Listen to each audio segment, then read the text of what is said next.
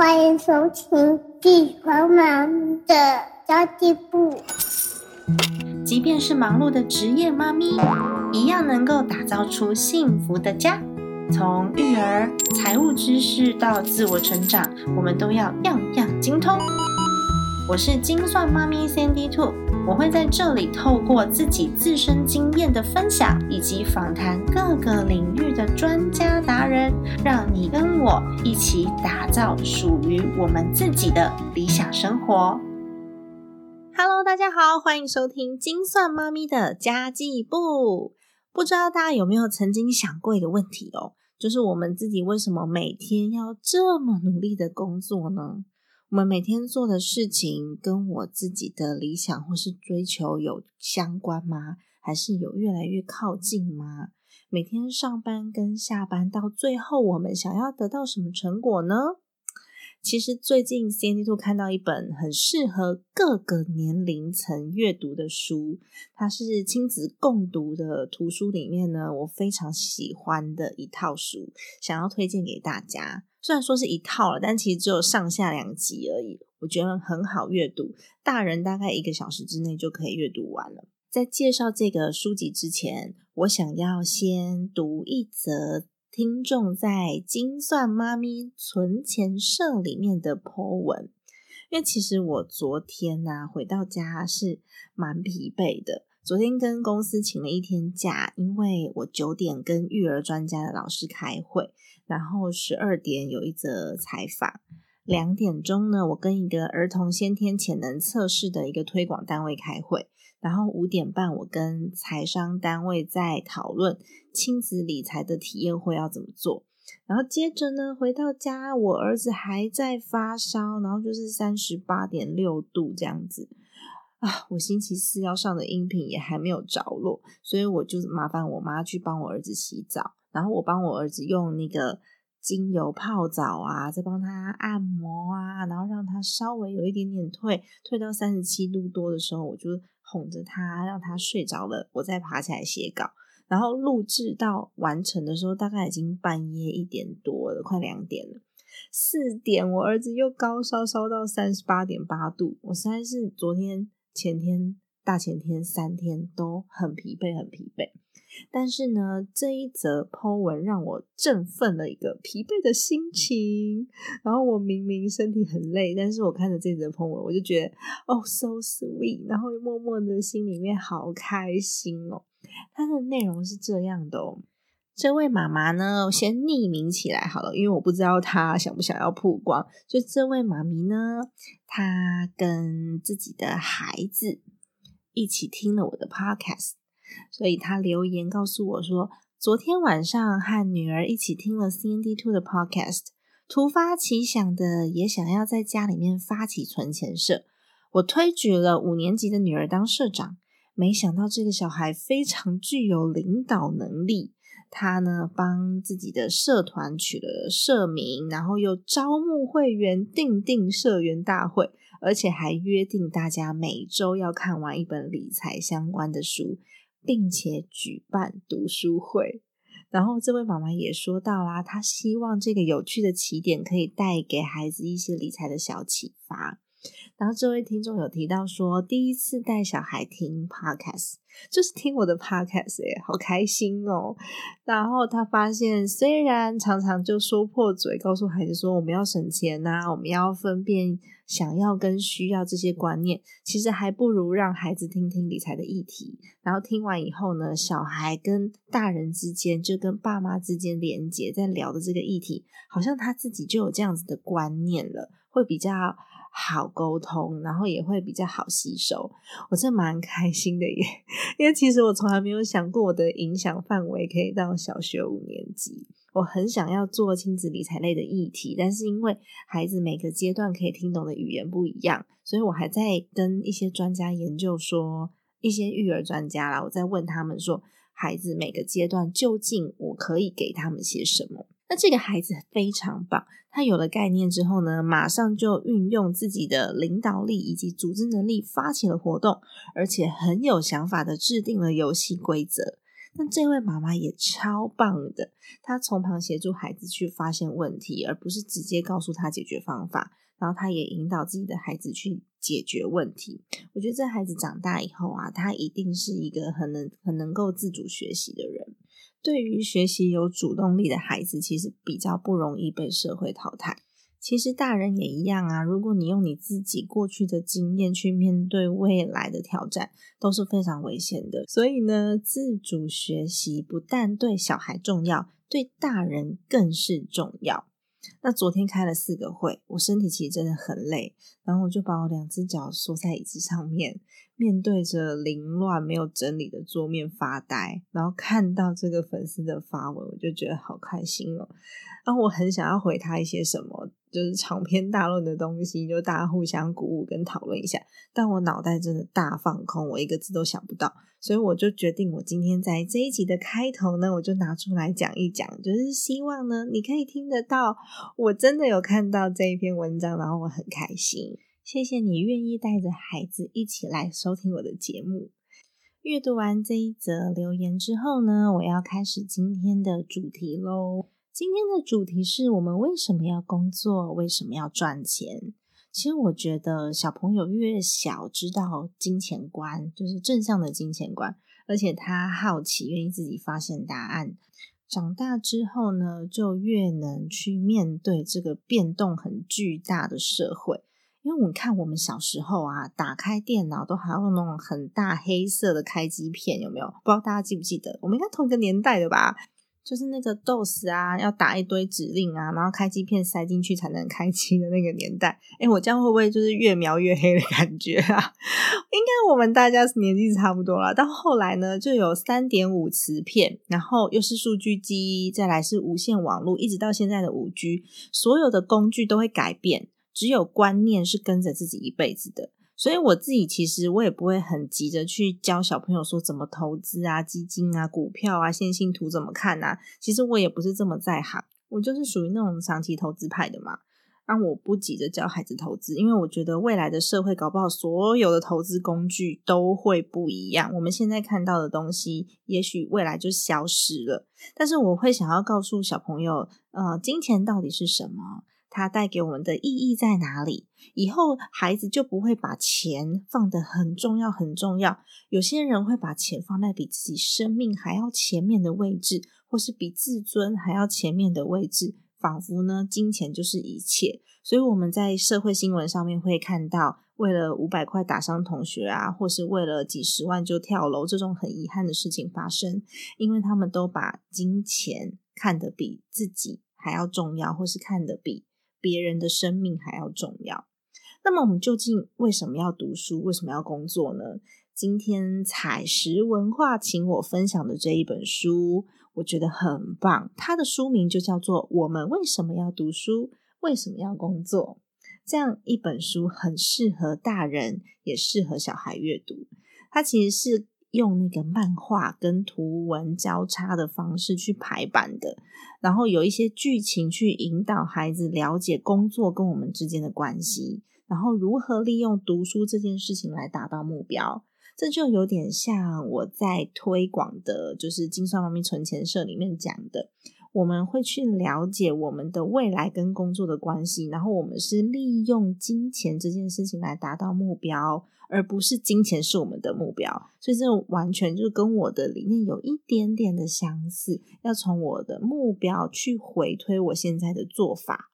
那不好笑，前几天在帮我整理书柜的时候，他自己就默默把它看完了。然后隔天他又酷酷跟我说：“哎，老婆，我跟你讲，那个出版社寄给你那本书哈，我看完了，我觉得还不错，你可以看看。”我想说，哇塞，现在是怎样？这到底是谁的书啊？你看完之后还跟我在那边炫耀，怎么回事？那虽然这本书呢是出版社邀约分享的书，但我一阅读完，我就立刻在社团里面简短的几句话，小小的推荐了一下。然后妈咪们，你们真的超厉害的，陆陆续续就有人跟我分享说他已经买书了，然后还催促说我们可不可以开线上读书会。哎，我从来都没有想过进度可以这么快，然后还有线上读书会。OK，那其中有一些妈咪是远在马来西亚或是泰国的，我只能说听众朋友、朋友啊，你们真的是让我一次又一次的惊喜耶！真是谢谢你们的信任。就很多人说我在别人的频道比较活泼，对啊，因为自己的频道里面这样干笑很奇怪啊，所以我就 在别人的频道里面比较活泼。而我之后会稍微改善一下，就让大家听起来更轻松哦。但其实这本书我觉得非常值得收藏，内容是全家大小都适合看的，而且你可以不断不断的帮自己认清自己的初衷。真不愧这本书在日本上市三个月的销售就突破二十万套。它是一套生涯教育的书籍，教你怎么样认识世界跟自己，怎么样启动你自己未来的无限可能。这整本书的故事其实是围绕在我们的男主角准人，一位私立中学的小朋友。他原本成绩还不错，但是自从上了私立中学之后呢，他发现比自己厉害的同学这么多，开始准人觉得压力很大，有一点失去了信心。他开始害怕，如果读不好书，输给别人了，他的将来将会一片黑暗，所以他开始逃避了上课。那看着孩子消沉下去，准人的妈妈，她就毅然决然的辞掉了自己的工作，带着准人准备离开那个高度竞争的城市，然后离开那个环境，回到乡下去，希望可以帮助孩子找到自我。准人跟妈咪回到乡下之后呢，他发现。哎，跟他感情很好的小阿姨也回到了乡下创业耶，而且小阿姨正在写一本关于生涯的新书。每完成一个篇章，小阿姨都会让主人先阅读。而这一本书的第一个章节，它讲的正是工作是什么。这个问题可能拿去问很多大人，他们的答案都会是。你好好读书，以后才能进大公司，有一个稳定的工作，未来呢就能够赚大钱。这个答案在我们这个七年级的年代里面呢，好像已经成为了标准答案，所有人都会这样回答。但是呢，准人的小阿姨她的书里面可不是这么写的。你知道为什么要工作吗？原来工作是为了帮助别人。就像是一碗简单的拉面，里面就需要九种不同行业的人互相合作哟。里面呢有做面条的人，有养鸡的人，有葱种葱花的笋干、海苔，这些配料都是由不同的人生产的。最后你还需要有人煮给你吃呢。所以说啦，我们每个人的工作。都对于那些需要我们的人是非常有价值的。不管你是医生、警察、农夫，各式各样的工作，甚至你是工人，都会对这个社会上是有贡献的，一定能够帮助到别人。这一点呢，我觉得他阐述的非常好。那另外，金钱是什么？金钱它不是罪恶，它是一个感谢，因为金钱是一个感谢的流通工具。我们透过别人的付出得到了这份感谢，就是得到了金钱。我们再来透过这个金钱感谢别人。那书里面其实也有，就是教到一些关于理财的概念，比如说我们人一生到底会花到多少钱？书中也有用一些图表说明，然后跟现实来做结合。其实你看完这本书，你会觉得你完全翻转了我们对工作还有赚钱的既定印象。当以后啊，小孩在问说：“妈妈，你为什么要去上班？”的时候，我们就不会回答“不上班怎么有钱养你”就这种答案了。那因为你的答案不同了，所以孩子看这个社会、看这个工作的格局，瞬间就会变高很多。那么大人呢，也可以从中觉得：“哦，我自己做的工作，顿时好像充满意义一样。”诶我觉得看这本书真的很神奇的正面哦。我们再把。故事拉回主角准人的身上，他看着妈妈选择放弃城市里面高薪的工作，然后带自己回到乡下。他其实心里面有一点自责，他觉得他对不起他的妈妈，于是他又窝到小阿姨的房间去了。小阿姨急忙的拿出刚写的另外一个篇章给准人阅读，这下让他清楚的知道。自己喜欢的事情不一定只有一种形式，有时候我们表面上是放弃了，其实是另外一种获得。我们有很多的方法可以产生自我价值，例如，如果你很喜欢踢足球，你不只是当运动员一个选择而已，你可以当运动防护员啊，体育记者啊，你可以当球团的公关，或者是你去帮忙开发运动用品、开发足球用品，把兴趣跟工作结合的方法也很多种哦。这样子，你就可以把兴趣跟自己的能力。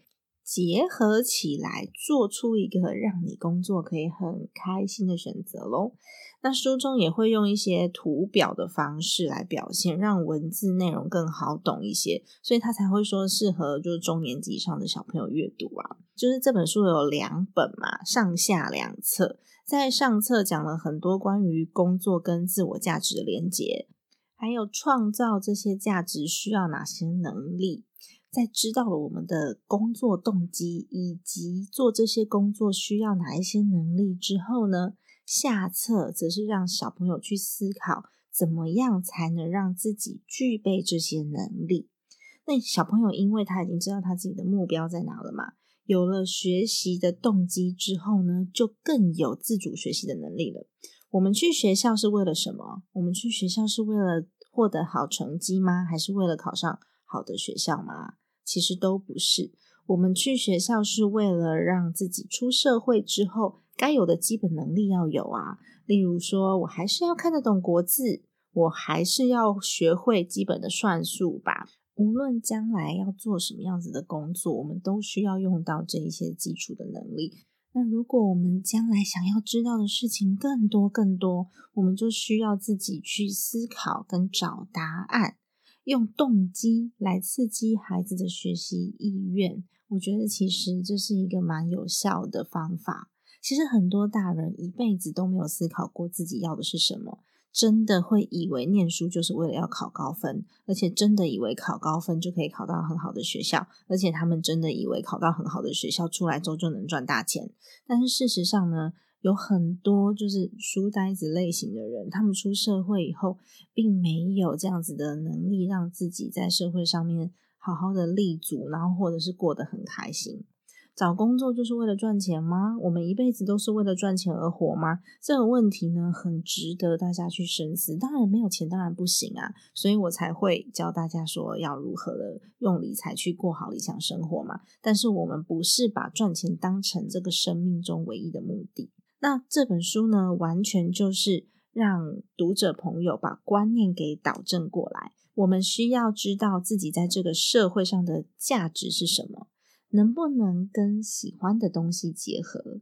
怎么样把生活过得更靠近自己的理想一点，让你的内心更舒服？其实小朋友读完这本书之后呢，我觉得他的格局跟视野都会非常的不同。那么书中也引导了很多层面的议题思考，例如说你为什么换工作？你是如何看待自己工作价值的？像这样子的议题，可能连大人都不见得思考过，都不见得想过。我们有时候换工作的原因很简单，就是我对上司很不爽，然后或者是我觉得另一间公司的薪水给的比较好，这种很表象的原因会让我们冲动下了一个影响自己一辈子的决定，然后还觉得自己是对的。但我们如果可以好好的去想一想的话，或许我们会做出不一样的决定哦。其实很多人都是来到三十五到四十岁，已经感受到自己在职场上面的优势变弱了，就感受到威胁了，才开始思考接下来怎么办。然后也从来没有去想过自己真正想要的是什么，就只是想说我下一份薪水要从哪里来，这么简单而已。那么一辈子都在为了赚钱而活。那这本书的路径呢？它就是从目标。去探讨职涯跟读书之间的关系，其实跟 CND Two 提倡的理财观念不谋而合，因为我们都是为了达到一个理想目标而做出一个金钱管理的计划，而不是为了赚钱本身。因为钱只是金属跟纸张而已，它能为我们换到的生活品质跟心灵满足才是我们要的。就是从结果回推到我们的做法，其实就是同样的一个路径。我认为，无论你几岁，如果可以现在就开始把生活调整成你喜欢的样貌，当然呢，我们不可能就是想说，我现在调整，我现在就立刻变成理想生活，但不可能了。可是，如果你现在开始，你只买自己真正需要的东西，或是你真的很喜欢的东西，然后开始选择一些对自己有价值的工作去调整，把现在这份工作呢，部分比例的转换成你自己觉得你有兴趣或是有价值的工作，可能一开始只有十趴，然后再来是二十趴，再来是三十趴。最后呢，你可能百分之百都可以去做这一份你理想中有价值的工作，并且利用它赚到钱。然后你自然而然的会对这个世界充满好奇，因为你很想要达到你的目标的时候，你就会去搜集很多的工具，去认识相关的人脉，然后爱上学习，爱上去追寻的感觉。所以我觉得，如果小时候我们就可以知道，读书是为了让自己过得快乐，而不是为了考试跟赚钱的话，在求学的过程当中，也许我们就可以少一些自我怀疑。那小时候不是都会念书念得很无奈吗？会觉得很挫折感呐。我就是成绩不好，然后硬把它背起来，但是我不知道为什么。从现在开始，我可以让我们的孩子知道。为什么我需要读书？让孩子知道学习不是痛苦的，成绩也不是绝对的。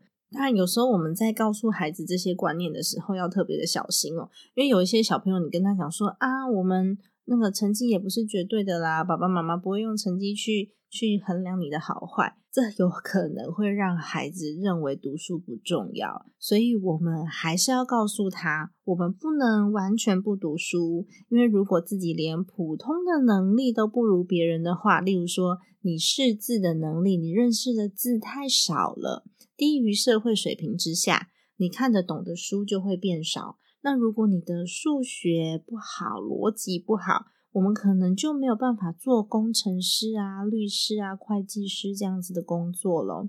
有很多学校教的一些基本的技能，是让我们去产生思考跟逻辑能力的，是让我们去追寻更多自己喜欢的东西的。如果没有这些基础的话，我自己喜欢的东西，我我没有办法去获得。很多世界上成功的人士，例如说微软的创办人。Microsoft 的创办人比尔盖茨，还有 Facebook 的创办人马克祖博，然后苹果的创办人贾伯斯，他们呢虽然都是大学辍学生，但是呢他们的基本能力都优于常人呢，真的很厉害。他们都是从世界级的顶尖大学辍学的，而不是在一般我们不读书的情况之下。什么都不懂的情况之下，他就辍学了。而且他们的自我要求跟自我学习探索的能力都极强，收集问题、解决问题、发现问题，还有他们的组织能力都极强。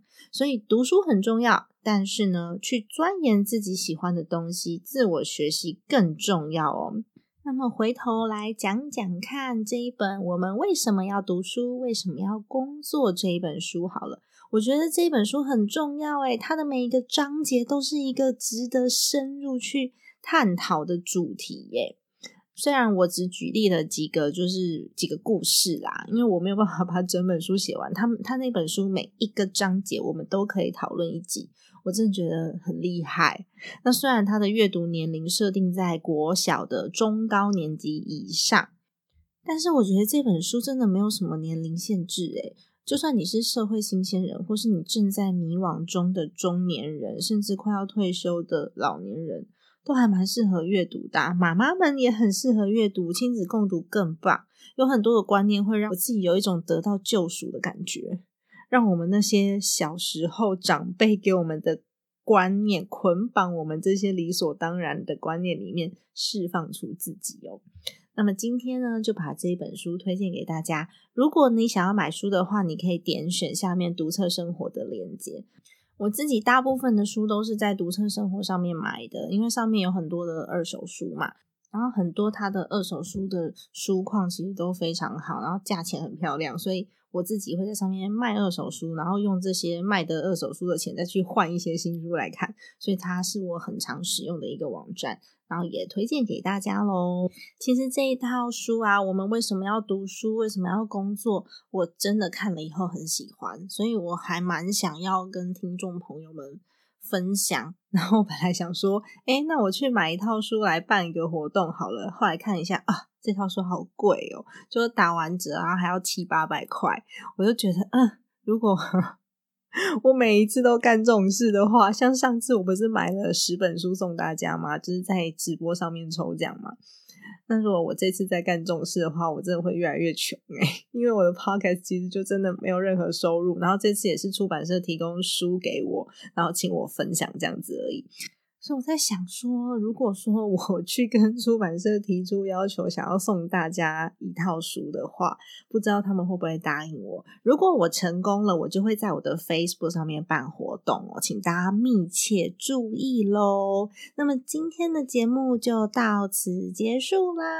如果你喜欢 CND Two 的节目，也请你给我一个五星好评，因为你的五颗星可以让这个节目更有机会被放进排行。榜里面被更多的人看见，这对我来说实在是太重要了，所以我要呼吁、呼吁再呼吁。就最近有很多很多新兴的 podcast 如雨后春笋般的冒出来，所以每个礼拜的那个排行榜都会不断的在洗牌，不断的在洗牌。那这个排行榜到底有多重要呢？这就跟搜寻网页是一样的意思。如果说你要在第三页、第四页，甚至第十页之后才找得到你的话，你的 podcast 就永远不会被发现了，超可怕的耶！所以呢，希望大家可以给我五颗星，然后顺便给我一个好的评论，那我也会去看那个 Apple Podcast 下面的这些评论哦。那么也欢迎你加入我的粉丝团“精算妈咪山迪兔”以及我的 IG “Sandy Two Family”。S A N D Y 二 F A M I L Y。如果我的分享对你有一些帮助，我也会觉得很快乐。也欢迎你跟我分享你的心得哦。家庭理财就是为了让我们的生活无余。分享这一集节目，让更多的朋友可以一起在空中打造属于我们幸福的家。我们下一集再见喽，拜拜。